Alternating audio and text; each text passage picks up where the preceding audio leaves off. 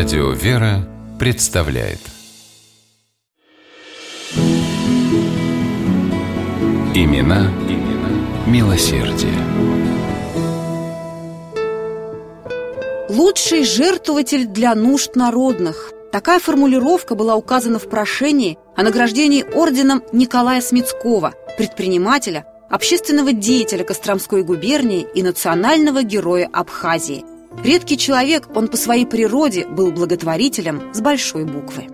Николай Смитской родился в семье костромских помещиков. Получив юридическое образование, профессией заниматься не стал, а организовал торговлю лесом. Бизнес был беспроигрышный, и вскоре о Николае Николаевиче заговорили как о крупнейшем предпринимателе. Для него же огромные доходы стали возможностью посвятить себя благотворительности.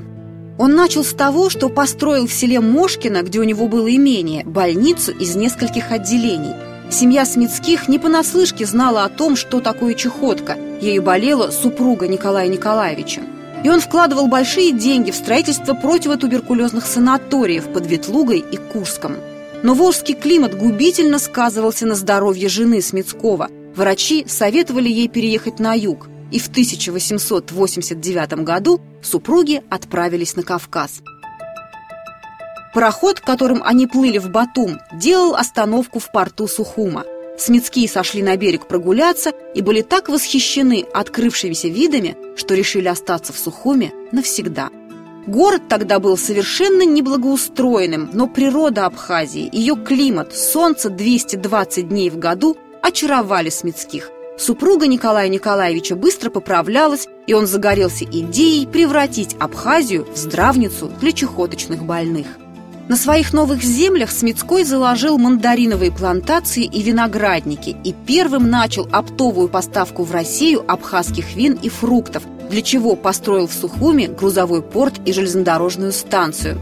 Торговля приносила стабильный доход, что давало Смитскову новые возможности благоустраивать свою вторую родину – Огромную, заросшую лесом территорию на берегу моря он превратил в субтропический парк, знаменитый на всю Европу дендрарий, в котором росли пальмы, эвкалипты, акации, камелии и редкие кустарники. Творцом «зеленой Третьяковки» называли Николая Николаевича за создание этого уникального парка.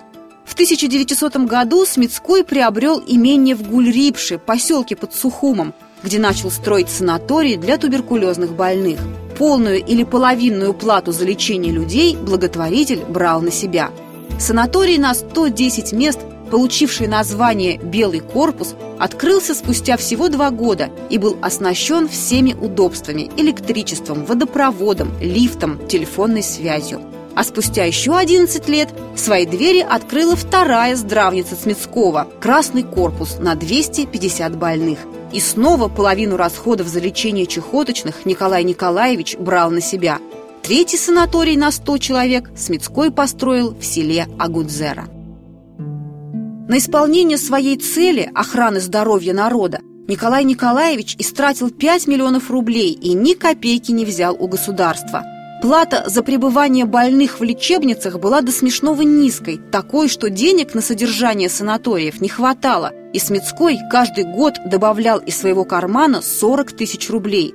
Кроме того, он построил в Сухуме церковь Святого Георгия, школу, женскую гимназию, больницу, родильный дом, ночлежку.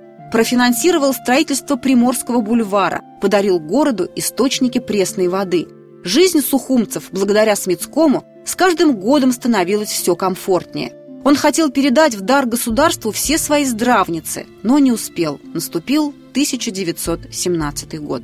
Вскоре после революции в дом Николая Николаевича с обыском пришли вооруженные люди. На вопрос хозяина «Что вы ищете, господа?» Ему ответили, что ищут золото, в котором нуждается молодая республика. «Золота у меня больше нет, оно превратилось в этот парк. Заверяю вас честным словом русского дворянина», — сказал Смитской.